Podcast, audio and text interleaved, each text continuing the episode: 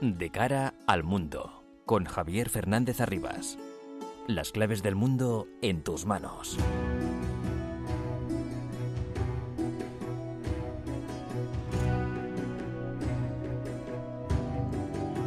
El mundo está muy revuelto y todo lo que pasa nos afecta cada día más. Son las 10 de la noche, comienza de cara al mundo en la sintonía de Onda Madrid para analizar todo lo que ocurre en este bendito planeta llamado Tierra.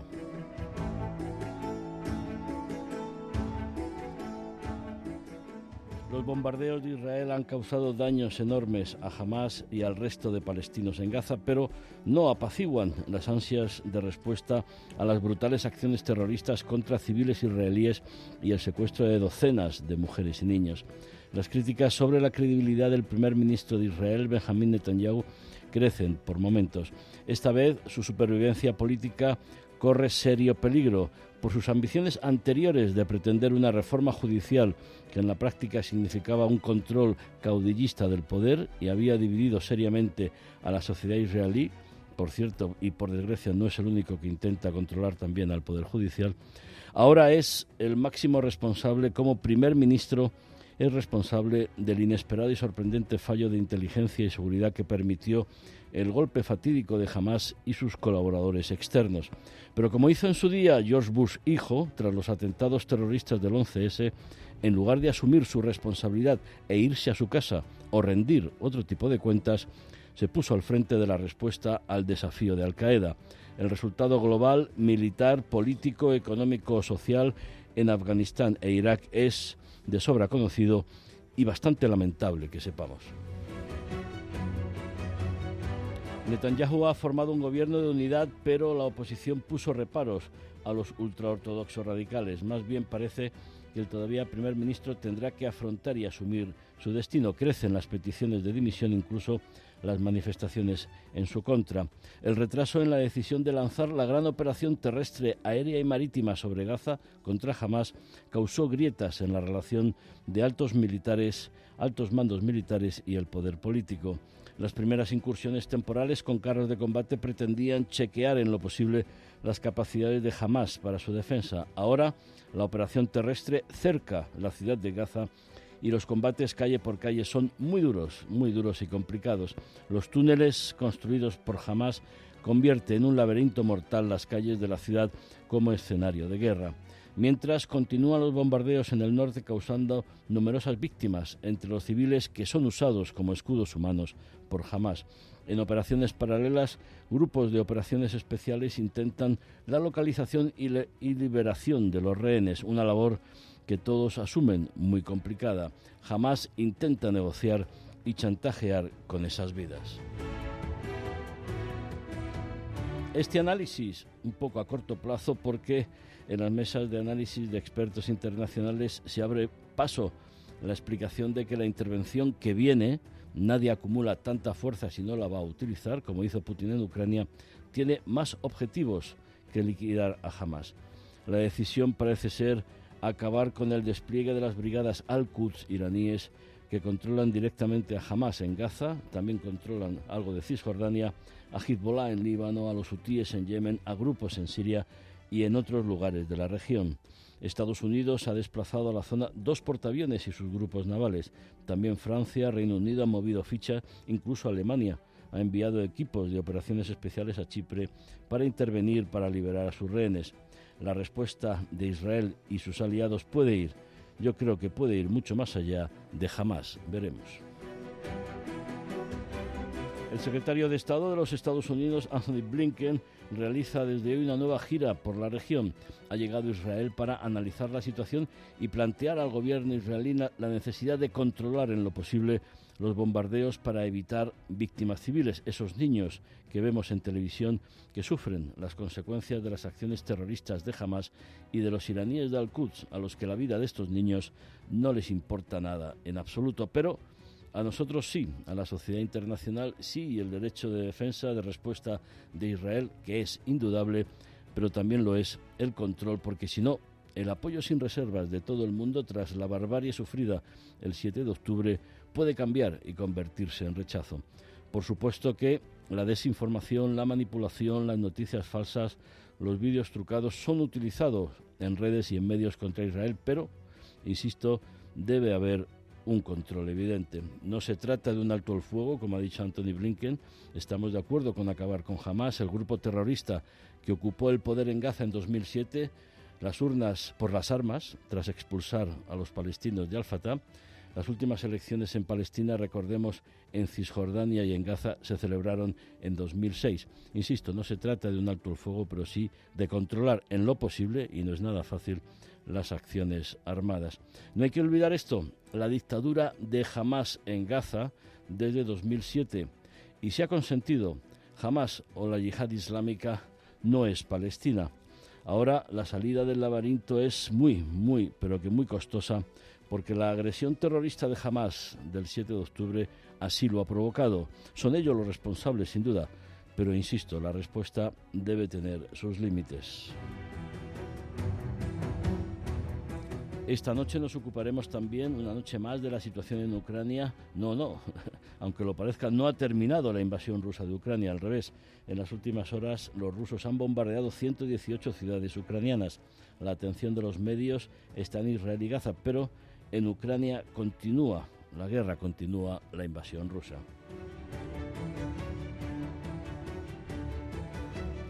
Sintonía de Onda Madrid de cara al mundo los viernes de 10 a 11 de la noche les habla Javier Fernández Arribas con la asistencia técnica de José Manuel Hoyo. Los asuntos más relevantes de estos últimos días los resumimos en titulares con José María Martín y Álvaro Escalonilla.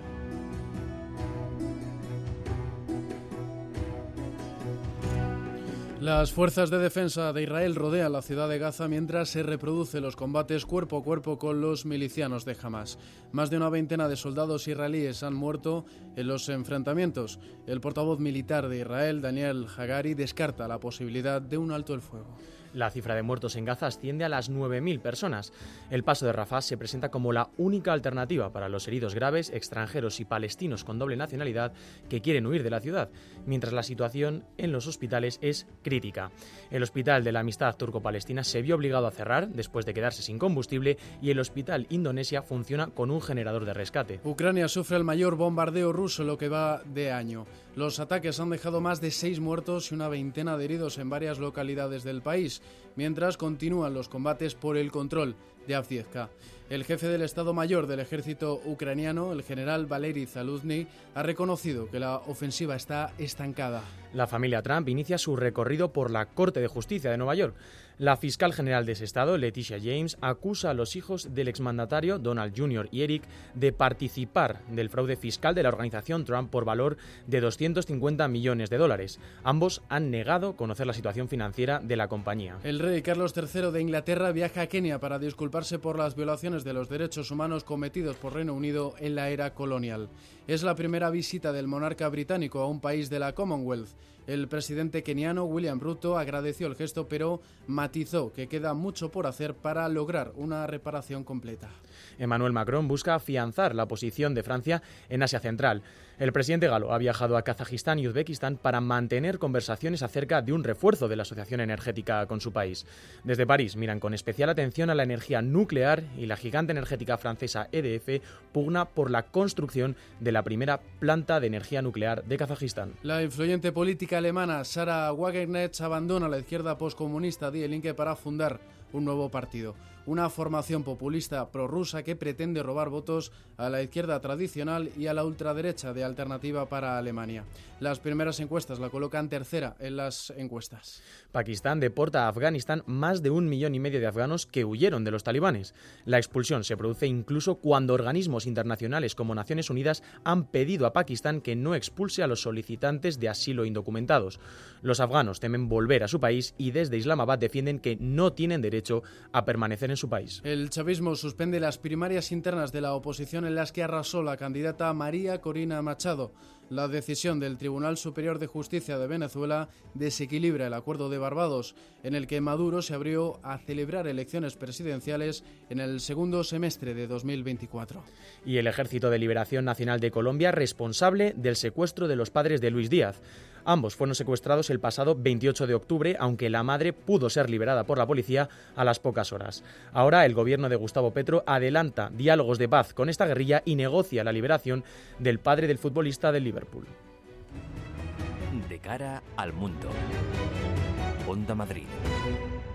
Con Cooper Finance puedes recibir información de inversiones en el negocio inmobiliario y disfrutar de una alta rentabilidad. Inscríbete gratis en cooperfinance.org y recibirás información de inversión inmobiliarias analizadas desde los criterios de demanda, técnicos, jurídicos y financieros que fija Cooper Open. Invierte desde 500 euros. Yo Cooper Finance y tú acercamos el negocio inmobiliario a la ciudadanía. Si lo que te separa del universo digital de tus hijos son puertas que todavía están cerradas, ¿cuántas estás abriendo? El universo digital de tus hijos e hijas es todo un mundo. Más puertas abres, más lo entiendes. Descubre cómo en FAD.es. La mejor música americana suena cada semana en Vientos del Sur. Los sábados a las 2 de la tarde y todos los domingos a las 6 de la mañana, Alex González acerca a los grandes cantantes de country, gospel, rock, soul, folk, rhythm and blues o rockabilly.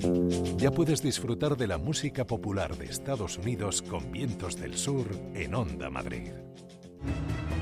De cara al mundo, con Javier Fernández Arribas. El secretario de Estado de los Estados Unidos, Anthony Blinken, ha llegado a Israel para pedir al primer ministro Benjamin Netanyahu que modere los ataques y evite víctimas civiles en Gaza.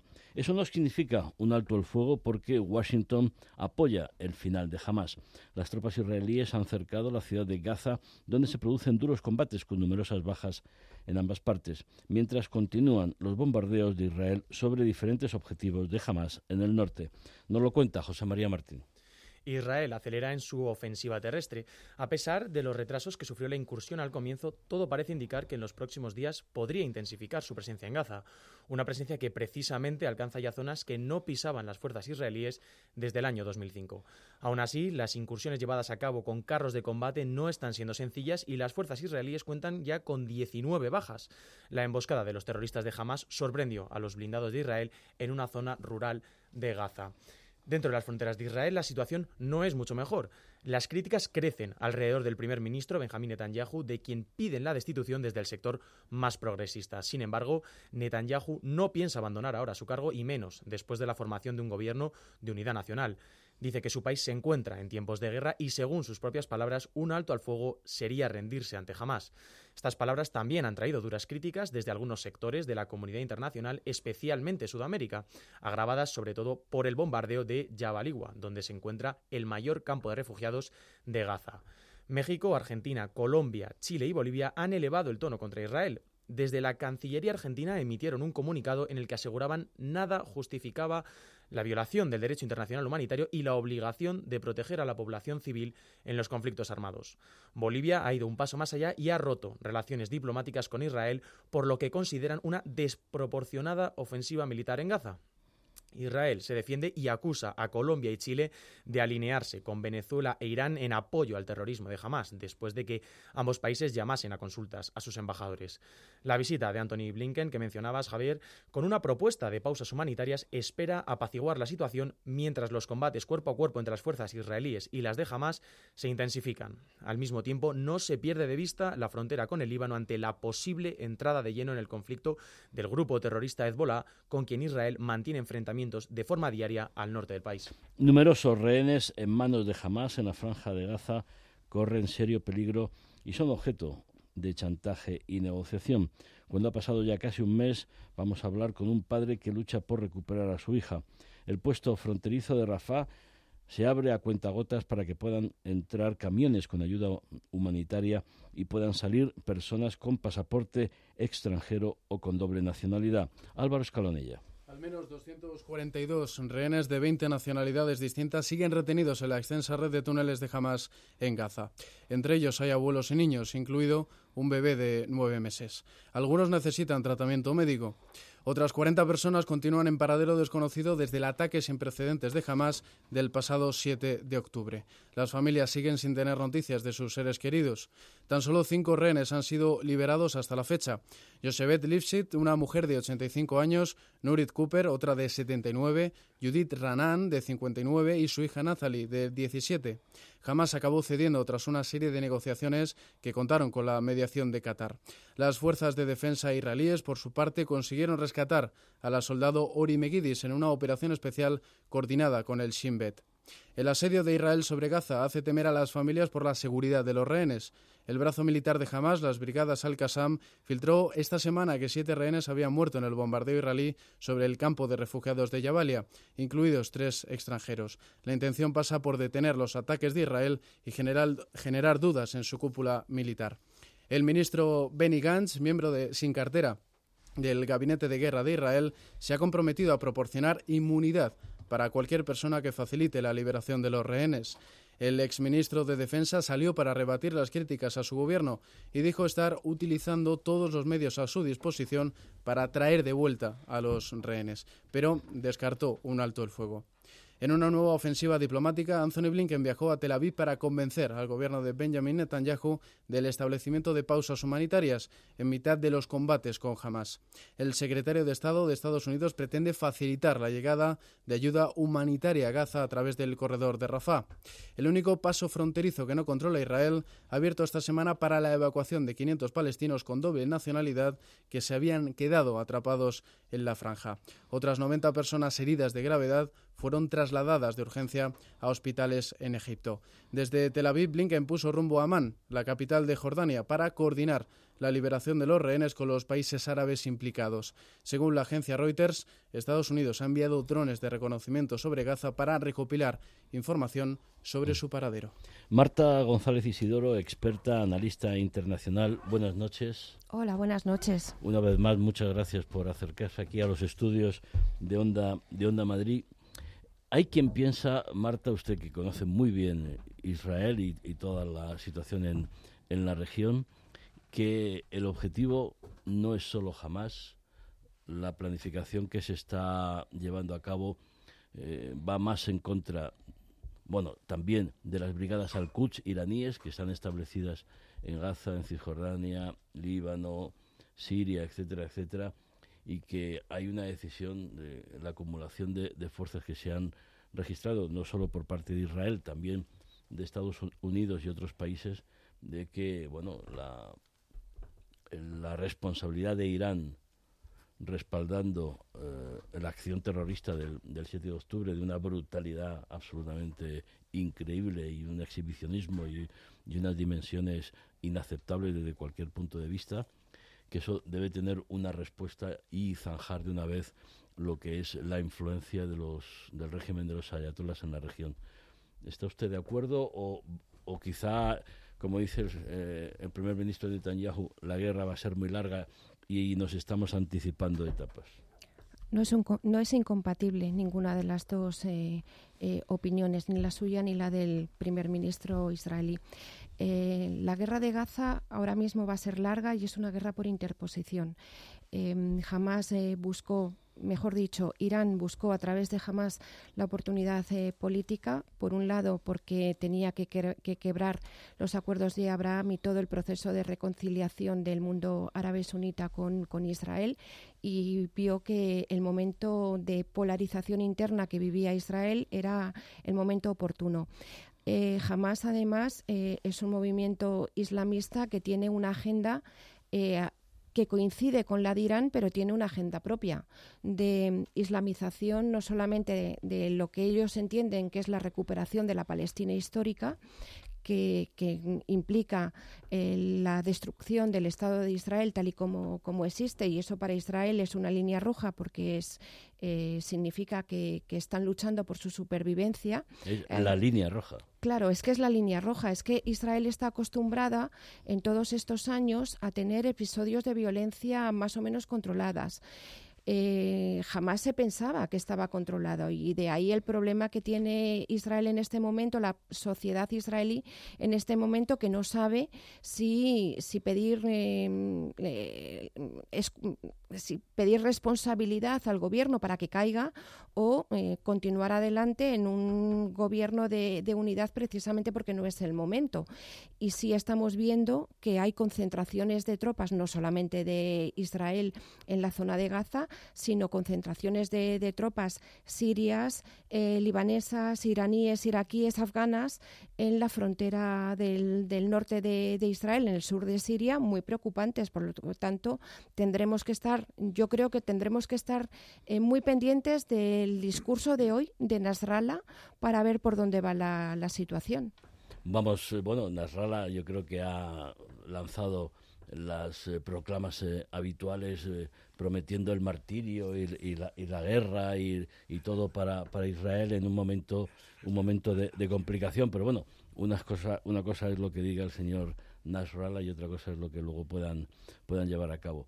Eh, lo que le quería plantear, mm, Israel debe eh, limitar su respuesta, el derecho de respuesta de Israel de defensa es absolutamente indudable, pero se le está volviendo en contra porque las imágenes de los niños tras los bombardeos eh, debería, como están pidiendo casi todos los líderes occidentales y sobre todo cuando vas eh, por países árabes, yo he estado esta semana pues en Marruecos, eh, también en, en, Senegal y bueno, lo que era el apoyo después del 7 de, de octubre pues va cambiando porque la imagen de esos niños bombardeados daña mucho ¿no? y cambia, aunque la memoria pues suele ser frágil y, hay que recordar que el día 7 de octubre la agresión que sufrió Israel, los civiles de Israel, las barbaries que se cometieron, pues eh, es, complicado templar la respuesta.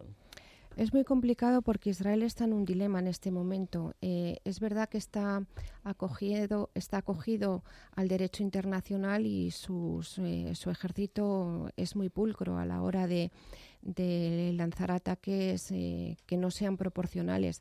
Y aquí hay que tener en cuenta lo que, lo que es realmente la proporcionalidad. La proporcionalidad no es hacer lo que, tú, lo que me han hecho a mí. Es decir, eh, si me han eh, violado a 3.000 mujeres, el ejército no va a entrar violando a 3.000 mujeres. Eso está claro. claro, es que hay la proporcionalidad es otra. La proporcionalidad es si hay, mm, por ejemplo, por poner un ejemplo, hay mm, cinco terroristas de, de Hamas eh, en, un, en un hospital y que tienen escudos humanos eh, civiles, mujeres y niños, y, ese hospital o ese edificio es un blanco, eh, un blanco, pues el ejército israelí, el, gobierno de Israel tiene que, mm, abortar ese lanzamiento de un misil contra ese edificio porque la proporcionalidad eh, es que no compensa matar a cinco terroristas y mueren 100 civiles. Esa es la... Aparte de que Israel avisa. aparte. Israel, cuando va a bombardear un edificio, es consciente de que jamás está utilizando a los civiles como escudos humanos. En muchos lugares se, se, ha demostrado, pero Israel avisa para la evacuación del edificio antes de atacar. Otra cosa es que haya quien salga, quien no salga. Claro, ahí, ahí está, ahí está que, que, Israel está avisando, por lo tanto, la línea que separa el derecho internacional, el cumplimiento del derecho internacional del que no, es todavía frágil, pero Israel lo está, lo está cumpliendo. El problema es que estamos ante, o Israel está ante un grupo terrorista que tiene muy claro que sus civiles son objetivos militares también hay que escuchar y leer a sus propios eh, líderes diciendo que, los, que, eh, que, son una nación de mártires, que no importa cuántos civiles mueran porque son mártires y que es una nación de mártires y que cumplen el objetivo, y que los civiles palestinos, si le importan a alguien, que son responsabilidad de Israel, que es el ocupante, en su mentalidad, y de las Naciones Unidas. Por lo tanto, estamos, estamos hablando de otra cosa.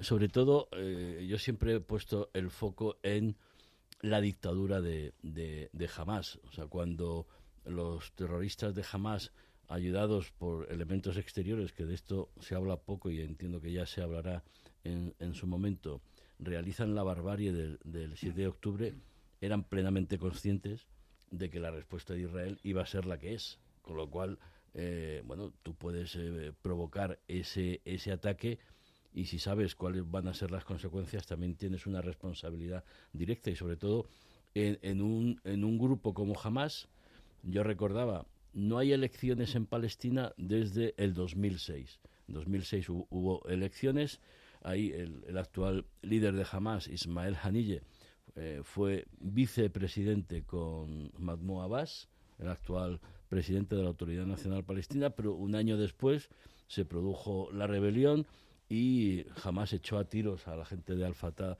de Gaza y se hizo con el poder en Gaza y punto.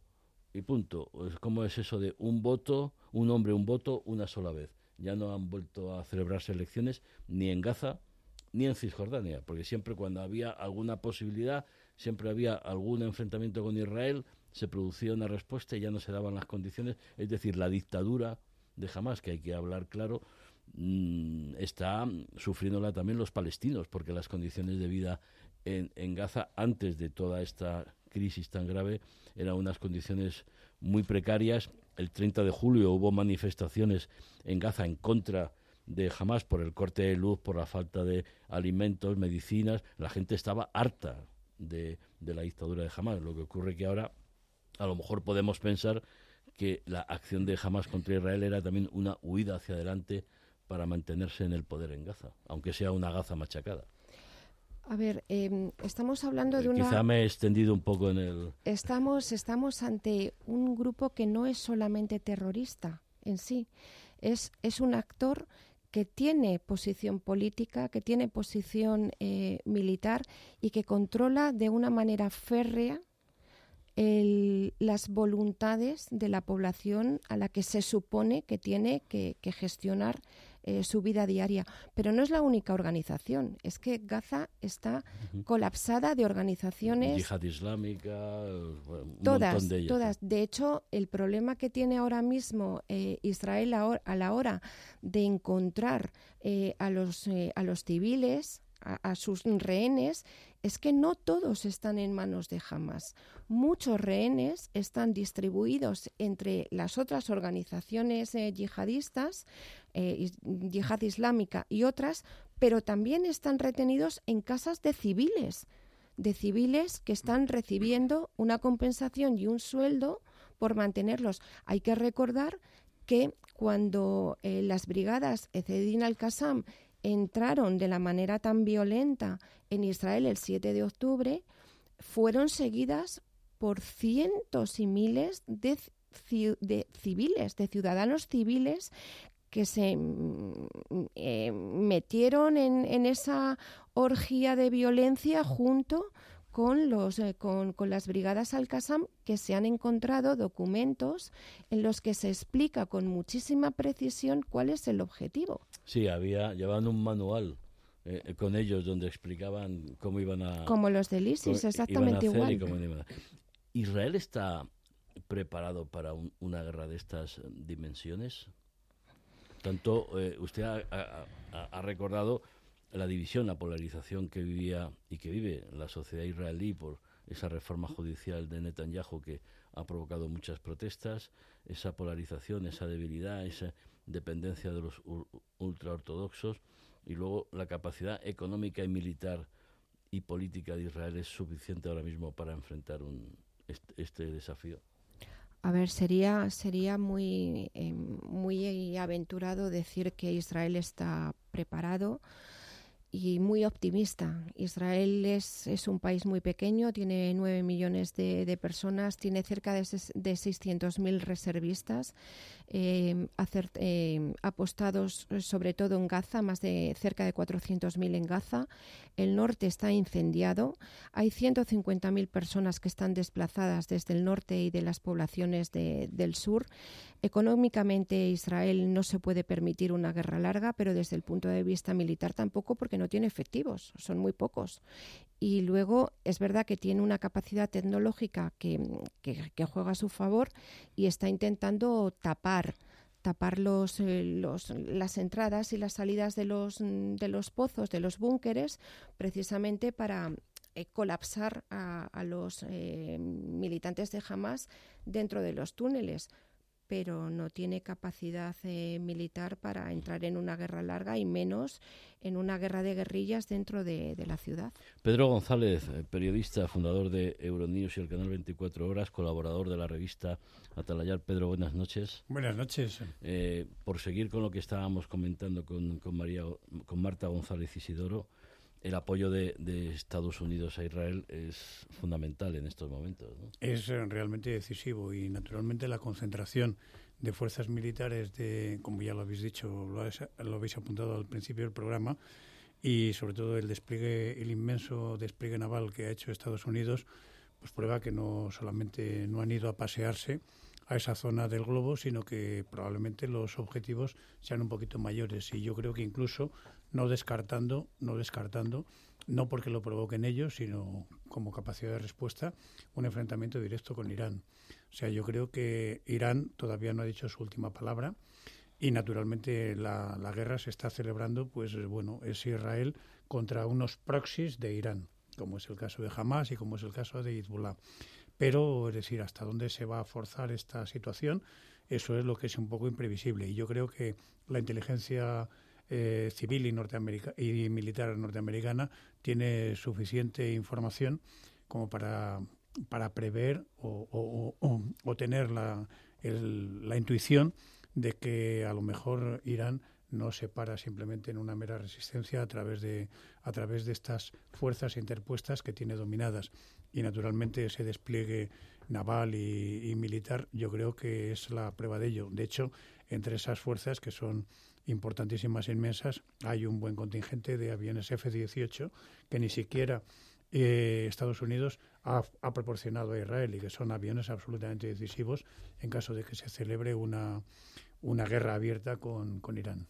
Claro, aquí habría que, que plantearse, Pedro, lo comentábamos con Marta, si el objetivo es acabar de una vez con todo el despliegue de las brigadas Al-Quds, de las brigadas mm, internacionales de la Guardia Revolucionaria iraní y que tanto condicionan la vida de estos países y la política o la estabilidad en estos países.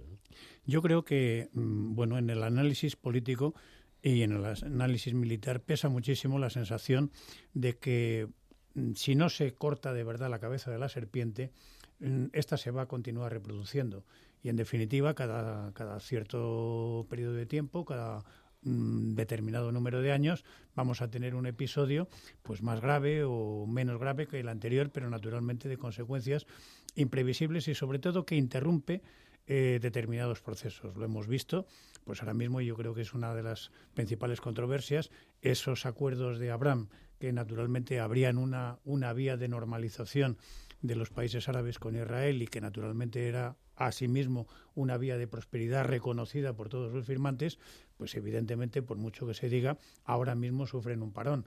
El último, bueno, ha habido un país que lo ha suspendido, uno de los primeros firmantes, que es el Emirato de Bahrein, pero mm, hay, hay también otros, otros países eh, árabes que los estaban concluyendo, que estaban negociando y que de alguna manera se estaban beneficiando de esas posibilidades y obviamente se encuentran con una presión de opinión pública y una presión eh, eh, popular pues lo suficientemente contundente para que pongan, digamos, en stand-by, en, eh, en, cuarentena esos acuerdos y naturalmente eso significa un parón en el desarrollo. Esto en un contexto internacional gravísimo, porque bueno, eh, no se nos puede olvidar la, la famosa amenaza en, en el Extremo Oriente y lo que está pendiendo siempre, esa posibilidad de China, Taiwán, etcétera, etcétera, que puede ser la chispa final de ignición de ese conflicto absolutamente de proporciones más gigantescas, pues yo creo que de alguna manera Estados Unidos y sus aliados, y en concreto Israel, creo que lo están considerando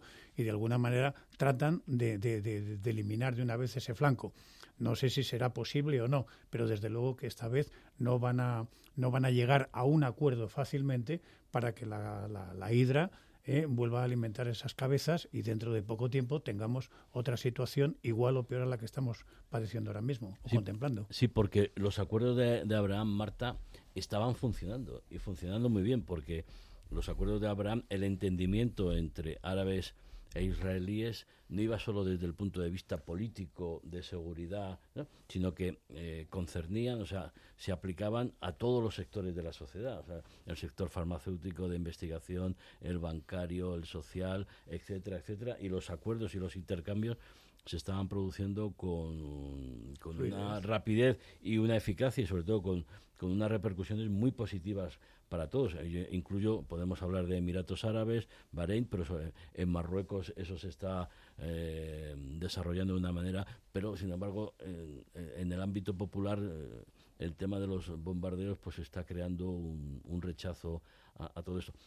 Eh, quería plantear el papel de Arabia Saudí, porque justo Irán acababa de recuperar las relaciones con Arabia Saudí y lanza eh, este ataque contra Israel justo cuando Arabia Saudí e Israel estaban a punto de establecer relaciones y, terminar con.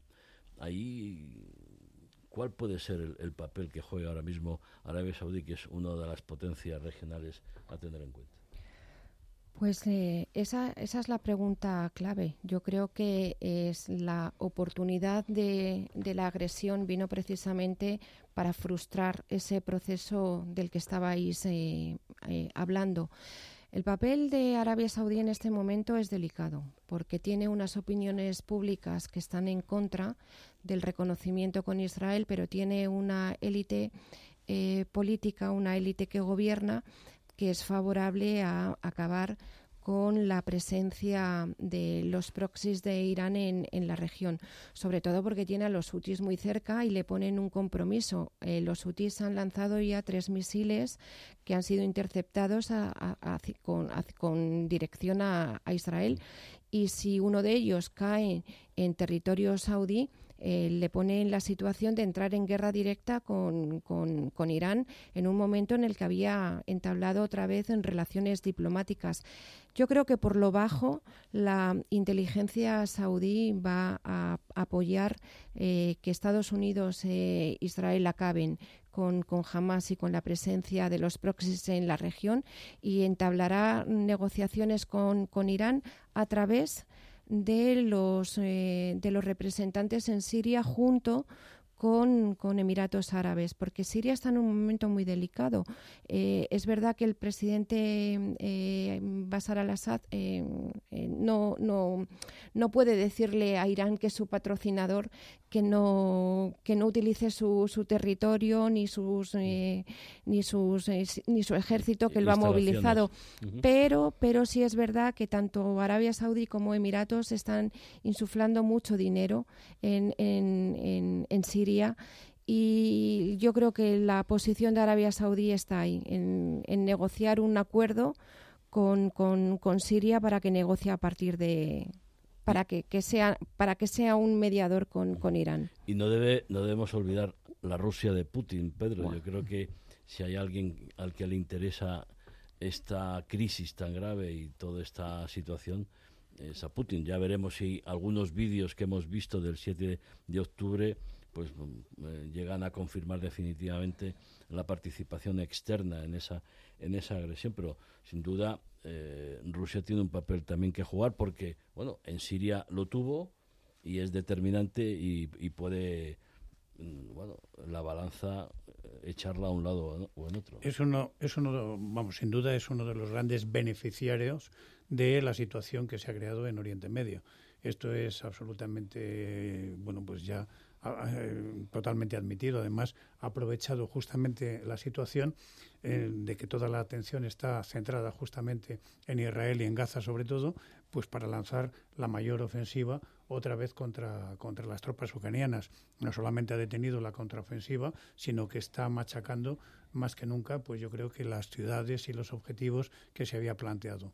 Y naturalmente, bueno, pues eh, estamos en lo de siempre, es decir, Rusia no es una no es una superpotencia o una potencia a la que haya que menospreciar en absoluto, por supuesto, eh, que tiene una fuerza y una influencia mucho mayor de la que todavía eh, hacía suponer, que tiene una capacidad de respuesta tremenda. Se está hablando, sin ir más lejos, de esa recomposición de las brigadas Wagner, es decir, pues para hacer misiones que en el fondo pues están teledirigidas por el Kremlin, se diga lo que se diga, y que naturalmente pueden operar en cualquier sitio y atentar contra intereses, sobre todo occidentales, y en definitiva se está fraguando, eh, pues bueno, una serie de frentes en los cuales, pues eh, Occidente, pues, eh, por emplear esa terminología que de alguna manera nos hace mucho más fácil, se está enfrentando a una situación muy dura, sobre todo porque en este momento, y volvemos quizá, y abro otro debate, eh, quizá no sé si involuntariamente, estamos ante una batalla muy importante que es la, famosa batalla del relato. y en este momento la batalla del relato, y como yo creo que has apuntado algunas cosas, pues por ejemplo en el caso hipotético, vamos, en el caso preciso de Israel y, y es decir, esa amalgama que está haciendo Hamas con el pueblo palestino, está calando. Y la prueba la tenemos en el, en el debate tremendo que hay en Estados Unidos, especialmente en las universidades, donde hay una polarización tremenda. Es decir, y, eso, en pues, Francia también. Y en Francia también, en Alemania. Eh, bueno, no veamos ahora mismo lo de lo que acaba de pasar en Austria, es decir, donde bueno, pues han aparecido las esvásticas y otra vez incluso eh, hay peticiones de que se elimine la protección a las instituciones judías. Es decir, en el propio mm. es un debate tremendo y eso naturalmente en esa amalgama pues entra también el eh, Occidente en pleno, ¿no? Y esa batalla del relato yo creo que es verdaderamente decisiva porque es tremendo. Yo estoy recibiendo prácticamente a diario pues naturalmente mm, un esfuerzo tremendo por parte de las de las instituciones israelíes por naturalmente dar información veraz, contrastada, etcétera, etcétera, pero al mismo tiempo estoy recibiendo una cantidad de imágenes y de y de, y de, y de pequeños sketches o, o, lo que sea, donde justamente no solamente son, digamos, su punto de vista respecto de las consecuencias de determinados bombardeos, sino por el momento eh, comportamiento de los eh, colonos en Cisjordania, de los colonos israelíes, comportamientos hipotéticamente que podrían estar trucados porque a veces no se tienen de familias israelíes y de grupos eh, sociales israelíes que se mofan de los palestinos. Es decir, hay cantidad de cosas que naturalmente son es, es muy difícil el deslindar todo eso, pero que no cabe duda, por lo menos en mi opinión, a que eso está influyendo en un relato que de momento yo creo que Occidente no está ganando. Las redes sociales, que pueden ser una herramienta magnífica. Y la inteligencia artificial, no nos olvidemos que está a pleno rendimiento ya. Se convierten en una herramienta absolutamente perniciosa. Me vais a permitir un alto en el análisis geopolítico, estratégico de la situación creada y lo que se pueda crear, porque tenemos que tener muy en cuenta el sufrimiento de seres humanos que conllevan estos conflictos. Cara y ojos, nombre y apellidos.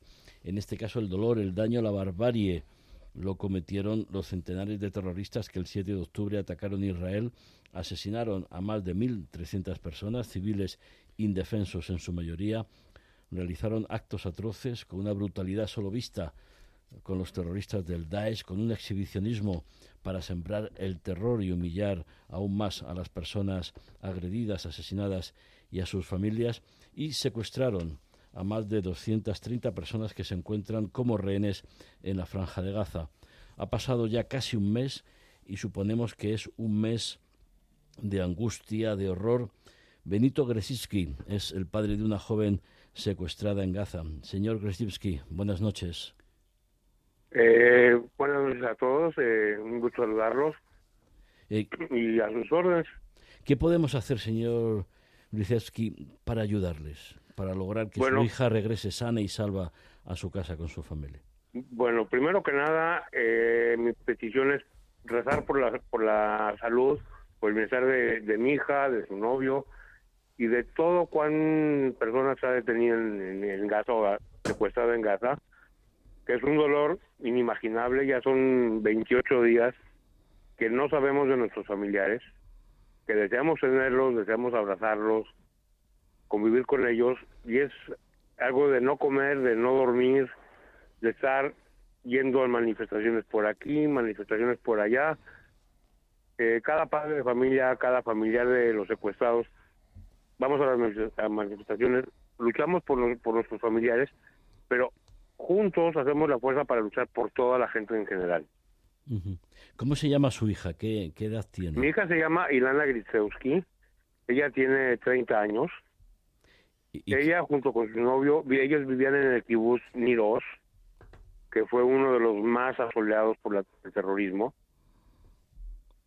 De donde hubo mucho, hubo, el kibutz se redujo en proporciones familiares a más del, a menos del 50% de la población. ¿Qué, ¿Qué, hacía, qué hace su hija en el kibutz y su novio? Bueno, ella trabaja en una industria farmacéutica que se encuentra en las afueras del kibutz, no pertenece al kibutz, pero por la cercanía que eran cinco minutos a pie, se puede vivir al, al kibutz. Por supuesto, usted eh, eh, tiene la esperanza de que su hija y su, y su novio estén vivos y que puedan recuperarlos. Hay la esperanza, y eso sí, la esperanza muere al último. Mientras no sepamos ni bueno ni malo, para nosotros es un hilo de esperanza de que está con vida. Eh, ¿Ustedes eh, temen que las operaciones militares puedan poner en, riesgo la vida de su hija o, hay que ir a rescatarlas sí o sí? Pues las opciones son dos opciones, o las liberan ellos mismos o las liberan nuestras fuerzas, las fuerzas de Israel. Aquí es donde desgraciadamente es un, una acción que se, se tiene que tomar para poder eh, liberar a nuestra, nuestra gente, ya que ellos no quieren dar, dar la marcha atrás. Entonces, de alguna manera se tiene que hacer. Y aunado de que varias de las personas que están detenidas tienen doble nacionalidad, como el caso de mi hija, que tiene la mexicana y tiene la israelí. Marta, eh, tú tienes eh, hijos de amigos que están ahí eh, retenidos, que están secuestrados, es una angustia difícil de, de, imaginar si no se sufre y sobre todo soportarla. como como ¿Qué le dirías al señor Brzezinski? La verdad es que eh, yo no tengo amigos, tengo amigos en, en Israel que tienen sus hijos retenidos, dos amigos han perdido a sus hijos y comparto su dolor y me solidarizo con, con usted y con, con, el dolor de todas las víctimas. Yo les quiero quiero insuflarle insuflarles eh, esperanza y decirles que el gobierno desde lo que yo sé está haciendo todo lo posible por, por rescatarlos con vida. Sí, ahí desde aquí todo nuestro apoyo y, el deseo de que esto se solucione lo más rápido posible y por supuesto lo, mejor lo mejor posible porque es algo absolutamente inaceptable. Benito Grizeski, padre de una de, la, de una joven israelí secuestrada en Gaza, pues toda, todo nuestro cariño, nuestro apoyo, nuestra solidaridad y, esperemos llamarle dentro de, pocos días para que usted nos cuente que, su hija ha podido regresar a su casa. Muchísimas gracias y, y muy buenas noches. Amén, que Dios los escuche y muchas gracias por todo el apoyo que nos están brindando. De cara al mundo. Onda Madrid. Vamos a gastarnos una cantidad obscena de dinero y queremos que nos hagan mucho la pelota. ¿Queda claro? Ay, sí, señor. Está usted en la mejor tienda y en la mejor ciudad. Si me permite decirlo, somos los más pelotas del mundo. Pretty Woman, el musical, en el Teatro EDP Gran Vía. Únete a la Pretty Locura. Entradas a la venta en gruposmedia.com. Mary Pat, Mary Kate, Mary Francis, ¡rápido! De cara al mundo, con Javier Fernández Arribas. No, no, la invasión rusa de Ucrania, Marta, Pedro, y la guerra que se libra desde hace 20 meses no ha terminado. Ha desaparecido del mapa de los medios de comunicación porque Israel y Hamas acaparan todos los espacios, pero ni mucho menos ha terminado. En las últimas horas Rusia ha bombardeado 118 ciudades ucranianas en una operación espectacular. Vamos a constatar qué es lo que ha ocurrido, qué consecuencias. María Senovilla, periodista, colaboradora de la revista Talayar y de otros medios. María, buenas noches. Buenas noches, Javier. Bueno, 118 ciudades en las últimas horas el bombardeo masivo más grande desde que comenzó la invasión rusa de Ucrania. Se produjo, Javier, entre el miércoles y el jueves y el Kremlin empleó desde misiles a drones kamikazes, artillería y aviación también. Fueron atacadas un total de 118 ciudades, como dices, en menos de 24 horas. Eh, bueno, se vieron afectadas las eh, regiones desde Poltava, Kharkiv, también Donetsk, Nikolai, Gerson y además se da la circunstancia de que este ataque simultáneo se ha producido en un nuevo intento de tomar Avdivka por parte del Kremlin, por lo que podemos hablar, Javier, de una ofensiva generalizada por parte de Rusia que parece que ahora está intentando mover ficha a lo largo de todo el frente de combate. Pues estaremos pendientes, María, aunque Israel y, y, Gaza acaparen la atención, nosotros no dejamos de lado lo que está ocurriendo en Ucrania, que sin duda está todo relacionado porque la mano de Putin y de Rusia mece, mece muchas cunas. Estás de viaje, buen viaje María, buenas noches. Gracias Javier, un saludo.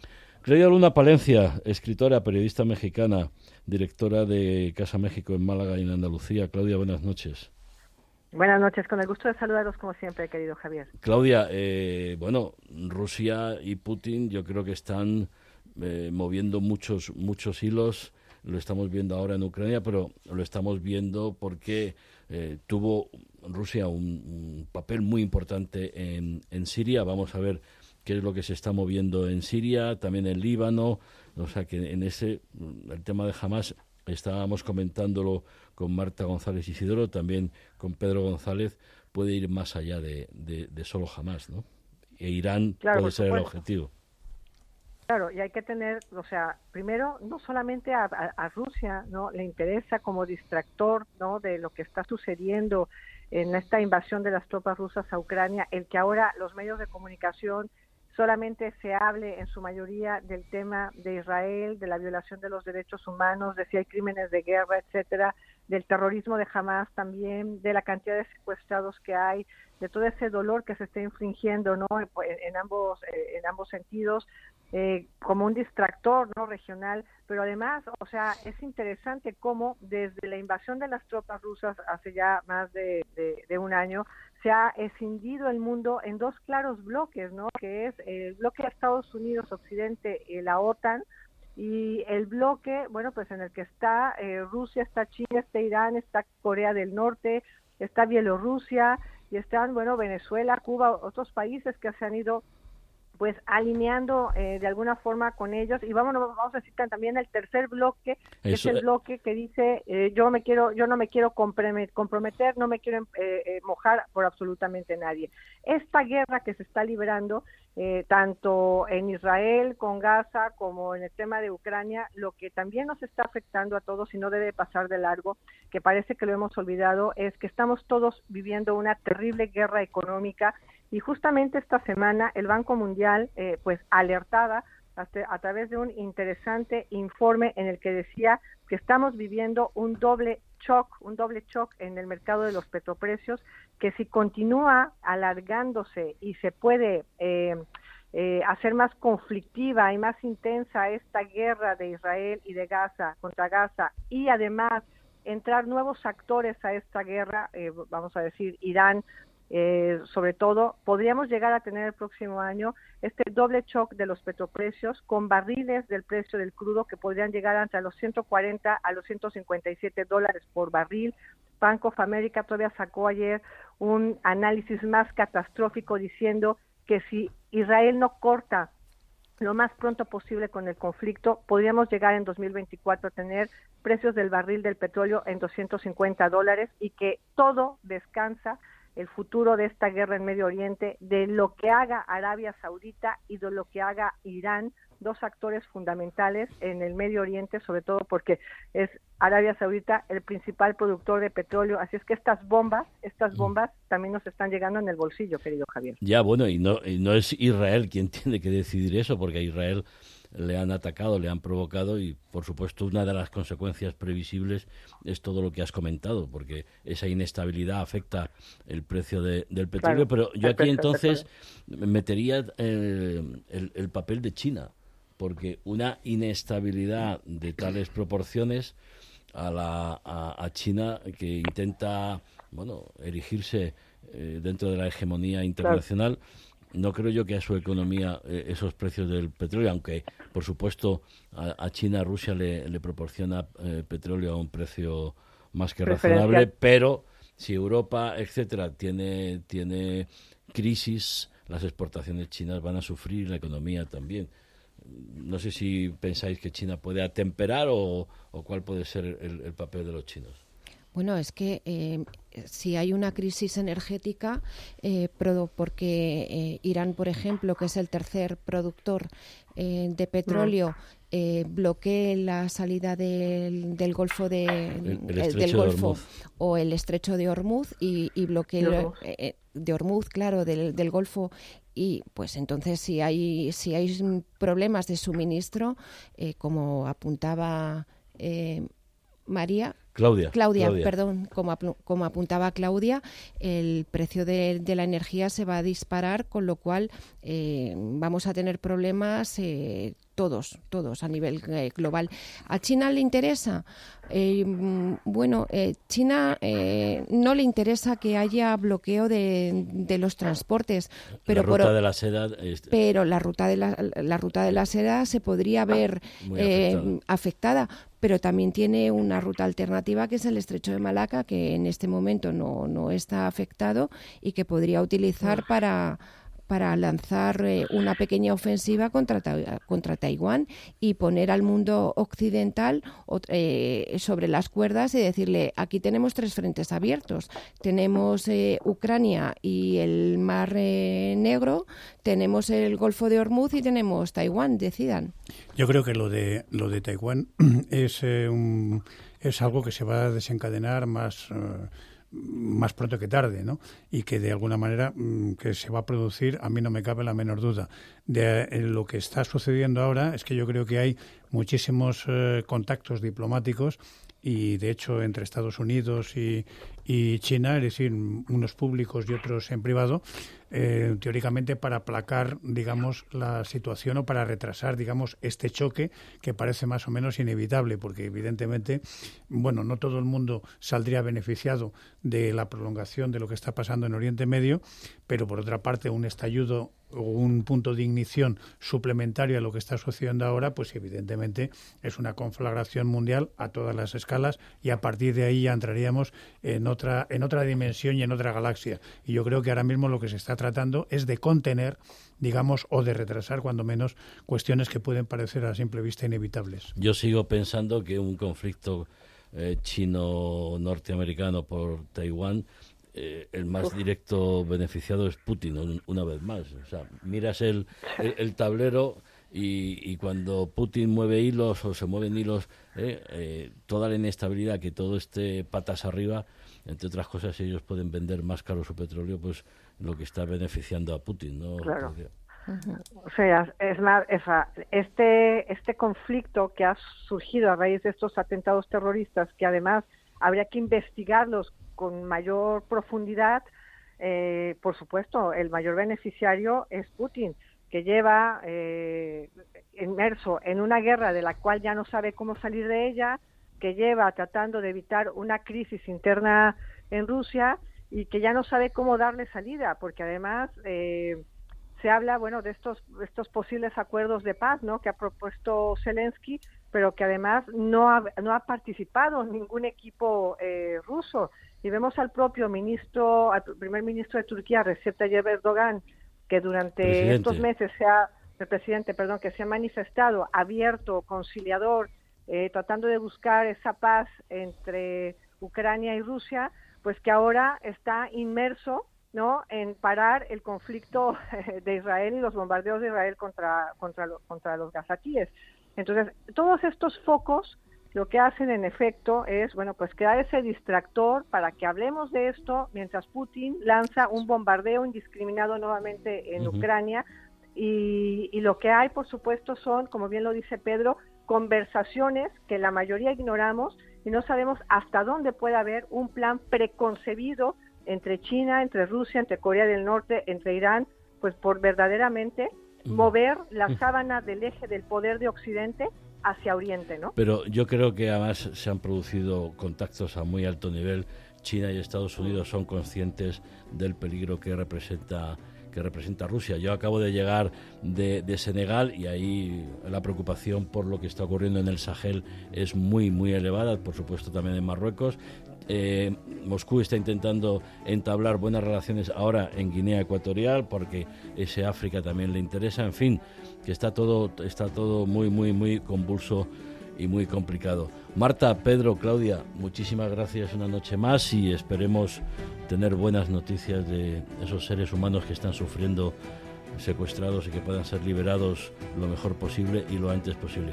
Muchas gracias y muy buenas noches. Gracias. Buenas, noches, compañeros. Buen fin de semana. Muchas gracias, compañeros.